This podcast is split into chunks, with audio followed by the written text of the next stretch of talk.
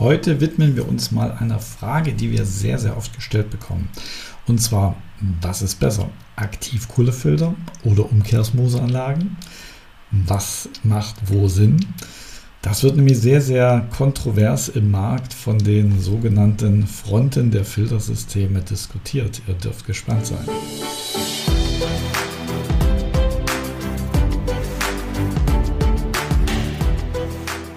Tja, liebe Freunde, diese Frage spaltet die Nation, könnte man fast sagen. Es ist ähm, immer wieder erstaunlich, äh, wie da teilweise von der einen oder anderen Fraktion diskutiert wird. Grundsätzlich möchte ich dazu sagen, beide Systeme haben ihre Berechtigung im Markt. Also es gibt nicht entweder oder, sondern manchmal und, beziehungsweise wo macht es einfach Sinn. Wenn wir mal so ein bisschen die Geschichte der äh, Filtration äh, ein bisschen ja, zurückdrehen und schauen, wofür wurden Aktivkohlefilter ursprünglich mal konzipiert, beziehungsweise wie, das, wie hat das angefangen. Das war meines Wissens in den USA so die Anfänge überhaupt der Filtrationstechnologie, also dieser Aktivkohlefilter für den Privatbereich, weil dort halt sehr, sehr viel Chlor im Wasser drin ist. Also Zusatzstoffe, die den Geschmack verändern, die reingemacht werden, um das Wasser mikrobiologisch dort zu stabilisieren, weil es ist halt wärmer, lange Rohrleitungen und äh, Wasserrohre, Mikrobiologie, das sind immer so Faktoren, die sich da gegenseitig beeinflussen bzw. widersprechen. Das heißt, das, was Aktivkohlefilter richtig gut können und das schreibt interessanterweise auch die äh, Verbraucherzentrale, nämlich sowohl Bayern als auch äh, in Hamburg. Ich lese das mal vor. Aktivkohle kann einige große unpolare organische Wasserinhaltsstoffe zurückhalten, zum Beispiel chlorierte Kohlenwasserstoffe, äh, Pflanzenbehandlungsmittel oder Medikamente. Aber Schwermetallionen, zum Beispiel Blei oder Nitrat bzw. Kalk, lassen sich durch dieses Verfahren nicht herausfiltern. Nachteile. Ist der Filter voll beladen, können die angelagerten Stoffe konzentriert wieder ins Wasser durchbrechen. Also mit durchbrechen ist ja nicht gemeint, dass der Filter durchbricht, sondern dass die wieder freigegeben werden können. Aktivkohle bietet einen hervorragenden Nährboden für Mikroorganismen. Deshalb enthalten die Filter oft keimtötendes Silber, das aber ausgewaschen wird. Werden die Geräte länger nicht im äh, Betrieb äh, oder steht das Wasser im Behälter, besteht so trotzdem die Gefahr, dass sich die Keime weiter vermehren.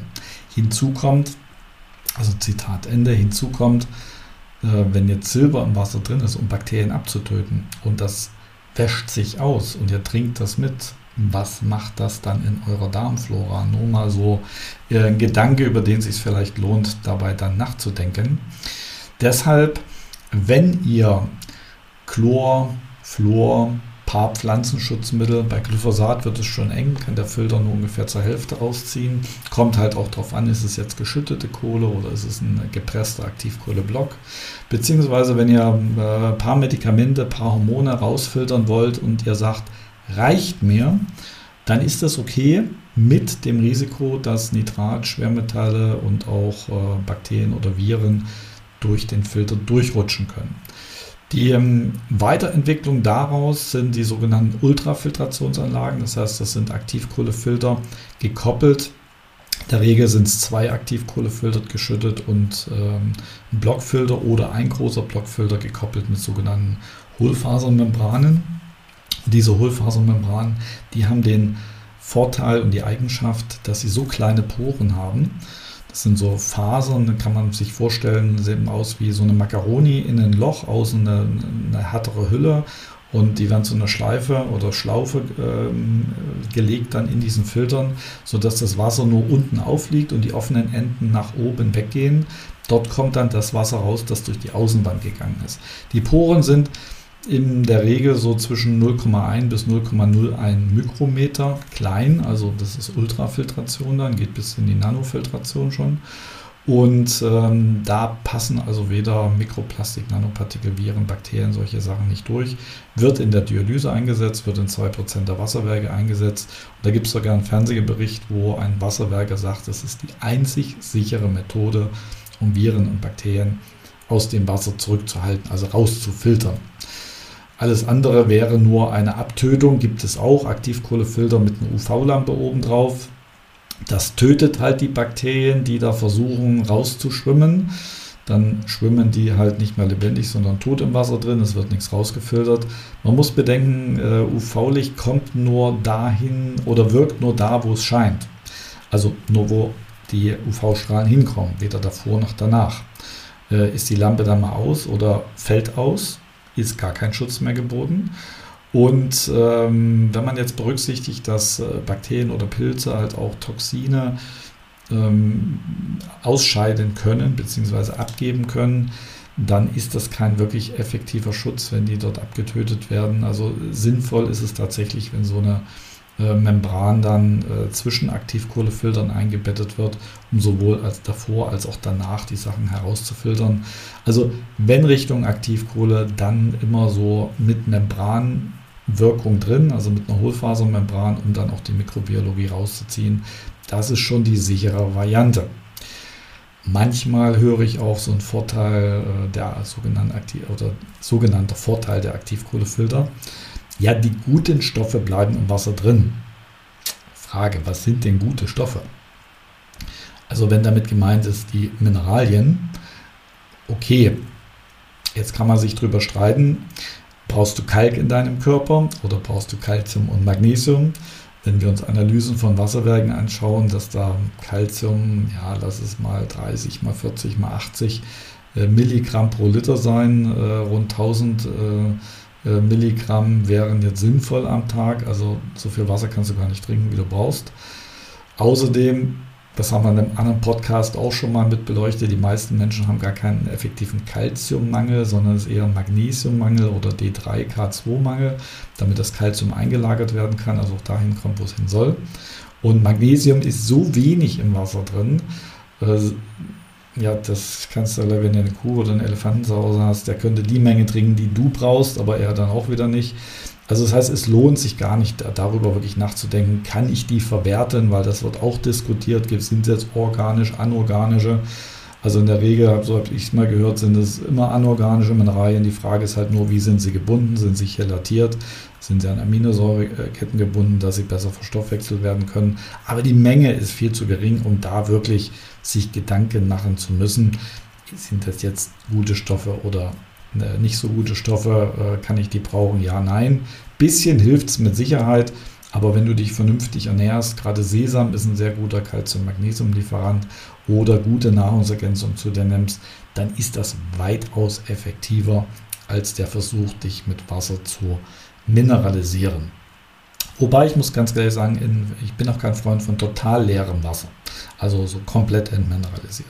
Ja, das, äh, der Mittelweg ist wahrscheinlich da die bessere Wahl. Äh, ein anderes tolles Argument ist, was ich manchmal höre, ja, bei Aktivkohlefiltern, da wird das Wasser ja technisch nicht verändert, es bleibt ja so regional, wie es ist. Und wenn du halt in einer Region wohnst, sollst du am besten auch dieses regionale Wasser trinken. Okay. Wer sowas behauptet, hat wenig Durchblick von dem, wie Wasserwerke funktionieren, wo das Wasser herkommt. Also was machen zum Beispiel äh, die Braunschweiger, die das Wasser aus dem Harz bekommen, also aus Goslar, da 40, 50 Kilometer weg. Ähm, ja, das ist jetzt auch kein regionales Wasser. Oder äh, geschweige denn die Bremer oben, die auch Harzwasser bekommen. Was sollen die denn dann sagen? Äh, die haben ja, das ist ja noch weiter weg von Regionalität. Ja, also ihr merkt schon, ähm, das ist mehr als unlogisch, das ist sogar sinnbefreit, so eine Argumentation. Kennen wir, machen einige Anbieter auf dem Markt. Also äh, völlig daneben, weil du weißt heute gar nicht mehr, äh, woher dein Wasserwerk das Wasser bezieht. Das sind teilweise Ringleitungen, wo es eingespeist wird. Es wird gemischt, äh, um die Werte halbwegs noch in Ordnung zu halten. Also so eine Diskussion, die entbehrt jeglicher Logik. Jetzt schauen wir uns mal das andere Thema an, Umkehrosmoseanlagen die sind auch in der Kritik zum Teil berechtigt. Ähm, ins Leben gerufen war das, glaube ich, so in den 60er Jahren. Bemannter Weltraumflug sind da oft so ähm, Stichpunkte mit bei. Das heißt, dass ähm, auf den Stationen im Weltraum die körpereigenen Flüssigkeiten, sprich der Urin, wieder aufbereitet wurde, um daraus reines Wasser wiederherzustellen. Das können diese Membranen. Die können auch aus Salzwasser äh, Trinkwasser herstellen. Also die sind so konzipiert mit ganz, ganz, ganz, ganz, ganz kleinen Poren. So 0,0001 Mikrometer. Ich glaube, ich habe sogar eine 0 vergessen. 0,000. Nee, passt 0,0001 Mikrometer klein. So klein, dass im Normalfall weder Viren, Bakterien, andere Stoffe, sonstiges durchpasst, also auch kein Nitrat, kein Kalk, keine Schwermetalle, äh, Glyphosat etc. pp. Allerdings muss man dazu sagen, immer in einem Wirkungsgrad so von 70 bis 99 Prozent, also je nach Stoff. Das heißt, es ist keine hundertprozentige Sicherheit, deswegen halt auch keine mikrobiologische Sicherheit. Also wer das behauptet, eine Umkehrosmosemembran filtert zu 100 Prozent alles raus, setzen sechs Hausaufgaben nicht gemacht, nur nachgeplappert, keine Ahnung davon. So, was schreiben jetzt die äh, oder die Verbraucherzentrale auch zu diesem Verfahren? Ich zitiere mal wieder, also Membran-Umkehrosmoseverfahren. Umkehrosmoseverfahren pressen Wasser mit Hilfe elektrischer Pumpen durch eine nur in eine Richtung durchlässige Membran, also, also eine semipermeable Membran nennt man das. Diese Haut lässt dabei nur sehr kleine Moleküle wie das Wasser hindurch. Größere Stoffe wie Nitrat, Phosphat, Schwermetalle, aber auch Mineralstoffe werden zurückgehalten. Auf diese Weise entsteht auch hochreines Wasser für Laboratorien und die Raumfahrt. Es wieder. Ja, also Verfahren funktioniert, kann alles gut rausfiltern. Nachteil dabei ist, wird hier geschrieben, ich zitiere wieder, damit die feine Membran nicht verstopft, muss sie unter hohem Wasserverbrauch gespült werden. Um ein Liter gefiltertes Wasser zu gewinnen, werden daher zum Beispiel drei Liter Trinkwasser verbraucht. Die Folge hoher Energie- und Wasserkosten. Die Membran ist anfällig für Verkeimung, haben wir vorhin auch schon mal gehört, da sich dort Schwebstoffe sammeln. Ein dauerhafter Verzehr dieses Wassers kann dem Körper Mineralien entziehen und zu Unterversorgung führen. Okay, also Zitat Ende. Das wäre jetzt ein Extremfall, wenn jemand äh, direkt unter Mineralien, äh, also Mineralienmangel hat, eine mäßige Ernährung, ein bisschen schlechte Ernährung und dann ein komplett leeres Wasser, also ähnlich einem destillierten Wasser trinkt. Wobei es gibt einen Bericht, wenn ihr mal googelt, NTV Wissen, ist destilliertes Wasser schädlich? Da findet ihr von dem Professor Hans Oberleitner einen Bericht, dass das auch wiederum Quatsch ist. Er schreibt, wenn das Wasser mit der Mundschleimhaut in Berührung kommt, nimmt es schon wieder körpereigene Elektrolyte auf. Im Magen-Darm ist es von anderem Wasser nicht mehr zu unterscheiden. Also er widerlegt das Ganze und sagt, hm, Nonsens äh, beschreibt auch, wo diese Theorie herkommt. Also bislang ist da noch keiner nach seiner Aussage erkrankt. Es ist ja nichts Schlechtes im Wasser, es fehlen ja einfach nur äh, Mineralien, Elektrolyte. Aber kommen wir mal zur, äh, zu dem Thema zurück. Also Nachteil Umkehrsmoosanlagen. Das haben wir gehört. Anlagen verkeimen. Riesenthema, Riesenproblem. Bin ich im vorherigen Podcast schon drauf eingegangen, wenn es um Thema Tankanlagen geht. Äh, nächste Thema, äh, viel Wasserverbrauch. Also um ein Liter Wasser zu gewinnen, werden drei Liter verbraucht. Wäre jetzt ein Verhältnis so von 1 zu 2. Ja, aus drei Liter nach ein Liter sauberes, zwei Abwasser. Das ist ja noch okay, das Verhältnis. Also die äh, meisten Anlagen, die draußen unterwegs sind, die brauchen 5 Liter, 6 Liter, 10 Liter, 15, 20. Das höchste war mal über 30 Liter Wasser, was wir gemessen haben, um 1 Liter sauberes Wasser herzustellen. Also bei 1 zu 2 bist du so ungefähr so bei ja, grob 50, 60 Euro Wasserkosten im Jahr. Insgesamt, wenn du jeden Tag 10 Liter reines Wasser rausnimmst. Geht noch. Äh, wenn das jetzt so 30 Liter sind, dann hast du auch mal 500, 600 Euro auf dem Tacho äh, jedes Jahr. Nur unnötige Wasserkosten, das geht natürlich gar nicht mehr. Also das ist jenseits von Gut und Böse. Das passt überhaupt nicht. Ähm, deshalb gute Systeme heutzutage, die schaffen es sogar unter 1 zu 1. Also das heißt, da hast du weniger Abwasser als reines Wasser. Das ist top. Das sollte auch die Zielrichtung sein, wo es in den nächsten Jahren hingeht. Deswegen erkundigt euch da ganz genau. Ja, also ganz wenig Abwasser, trotzdem eine gute Leistung, so um die anderthalb Liter pro Minute äh, aus dem Hahn konstant, gerade was Direktflowanlagen angeht, ist da eine sehr, sehr gute Richtschnur. Die sollten natürlich mikrobiologisch abgesichert sein, weil das Thema Verkeimung ist auch bei Direktflowanlagen immer noch ein äh, offenes Buch was ungern angesprochen wird, was aber da ist. Also Eingangskeimsperre vor der Membran, Rückverkeimungssperre vor dem Wasserhahn sollte heute an sich technischer Standard sein. Wer das nicht hat, hat seine Hausaufgaben da auch nicht gemacht. So, dann haben wir Thema Abwasser geklärt, Thema äh, Verkeimung geklärt. Dann haben wir noch das Thema Mineralisierung. Gute Systeme remineralisieren das Wasser, das heißt, sie geben dem Wasser leicht wieder ein bisschen Kalzium, Magnesium, Kalium, Natrium, ein paar Spurenelemente wieder hinzu. Äh, Gibt es verschiedene Möglichkeiten. Die einen machen es mit Calciumcalcit, das ist so eine Art, wie die Wasserwerke auch äh, Wasser remineralisieren, jetzt zum Beispiel vom Talsperrenwasser, was sehr aggressiv, sehr mineralarm auch ist. Ist übrigens auch noch keiner dann gestorben. Ähm, hat ähnliche Werte wie ein leichtes Quellwasser manchmal.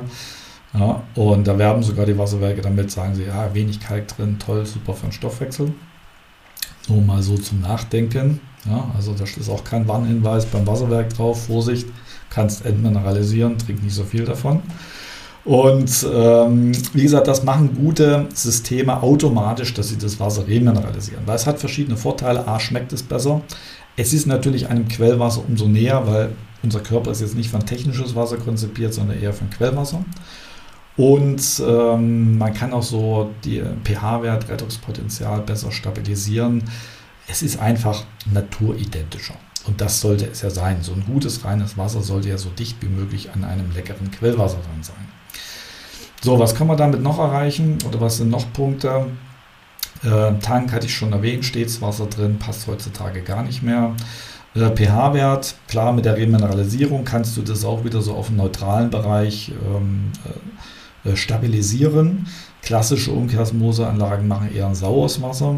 Wenn dann viel Edelstahl noch mit drin ist, manche werben ja damit, Edelstahlschläuche und so weiter, alles Edelstahl, ist das Wasser aber entmineralisiert und sauer, löst es aus so einem äh, selbst Chirurgenstahl den, den Nickelanteil raus, ist jetzt auch keine Option.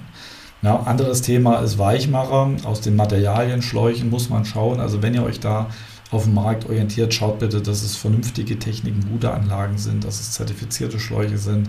Auch die Anlagen am besten äh, NSF, SGS äh, Prüfungen durchlaufen. Und ähm, Spitzenmodelle haben sogar noch Weichmacherschutzfilter vor dem Wasserhahn. Das heißt, es ist das Ganze äh, trotz guter Materialien nochmal abgesichert, also nicht dem Zufall überlassen. Und äh, da kommst du auf richtig gute Ergebnisse. So, also das ist das, was Umkehrsmosanlagen können. Jetzt ist die Frage, die du dir halt selber beantworten solltest, was möchtest du haben? Möchtest du ein bisschen leichtes Wasser filtern, also ja, ein bisschen Chlor rausnehmen, Fluor, ein paar Pflanzenschutzmittel, Rest ist dir egal, dann tut es auch ein Aktivkohlefilter, beziehungsweise wenn das Wasser getestet wurde, manchmal haben wir das direkt in den Messungen, also wir machen das ja, bevor wir da äh, beraten, welches System überhaupt Sinn macht, dass wir mal prüfen, wie sieht es überhaupt aus, haben wir Nitrat im Wasser, haben wir Schwermetalle im Wasser, was ist dabei zu berücksichtigen. Und äh, durchaus gibt es Situationen, wo auch so eine Ultrafiltrationsanlage äh, Sinn macht und dann äh, empfehlen wir das auch. Wenn wir aber merken, das geht in eine Richtung rein, also da ist schon etwas Nitrat drin oder viel Nitrat oder Schwermetalle, Stagnationswasser, fließendes Wasser, ähm, das könnte bedenklich werden. Dann geht unsere äh, Empfehlung eher Richtung dieser Multimembransysteme, also Weiterentwicklung aus der Umkehrsmose-Technik, weil da bist du jetzt schon und vor allen Dingen zukünftig auf der sicheren Seite. Denn es gibt leider keine intelligenten Filter, die sagen, oh, der Stoff, oh, der ist nicht so schädlich, der kann durch. Der andere hingegen, nee, der muss unbedingt raus. Also du kannst in dem Fall tatsächlich nur schwarz-weiß entweder Sachen drin lassen oder konsequent erstmal alles raus und danach das Wasser entsprechend wieder aufbereiten, wieder remineralisieren. Viele nehmen heute so und so Supplements ein, also ähm, zusätzliche Nahrungsergänzung oder ernähren sich bewusst. Dann spielt das auch keine Rolle, wenn da wenig Mineralien drin sind. Und wie gesagt, gute Wassersorten wie Plose, Lauretana, Black Forest, gibt auch noch andere. Die haben auch sehr, sehr wenig Mineralien drin. Da ist nirgends ein Warnhinweis drauf. Im Gegenteil, für Säuglingsernährung bestens geeignet und so weiter. Und wenn das kritisch wäre, glaubt mir, dann wären die Medien, die Portale voll mit äh, Horrorszenarien. Ja, jemand hat da Quellwasser getrunken, ist dran entmineralisiert gestorben und so weiter. Gibt es aber nicht. Also deshalb sind das so die beiden Fraktionen, die sich da so ein bisschen bekämpfen auf dem Markt, die Aktivkohlefilterfraktion versus der Umkehrosmoseanlagenfraktion. Und ähm, jeder versucht, die Argumente des anderen zu widerlegen. Äh, unserer Auffassung nach ist es immer, was möchtest du haben, was macht tatsächlich Sinn. Und am besten ist eine Kombination, was die Multimembransysteme auch bieten, mehrere Aktivkohlefilter, also Blöcke, spezielle Glyphosatfilter, um das rauszuziehen, Weichmacherschutzfilter, kombiniert mit äh, Keimsperren, kombiniert mit ähm, diesem äh, Molekulartrennmembran aus der Umkehrosmose und anschließende Aufbereitung und damit kommst du dann auch wirklich auf ein Top-Ergebnis. Ich hoffe und wünsche, dass ich ein bisschen Licht in das Dunkel bringen konnte, euch da etwas weiterhelfen konnte bei der Suche. Wenn ihr konkrete Fragen habt, ihr könnt uns natürlich äh, immer gerne anschreiben äh, über unsere Website bzw. im Podcast äh, steht es unten dann auch mit dabei, wie ihr uns erreichen könnt. Wir wünschen euch weiterhin alles, alles Positive, eine gute Zeit und seid gespannt auf den nächsten Podcast. Der kommt ganz bestimmt. Bis dahin, alles Gute. Tschüss.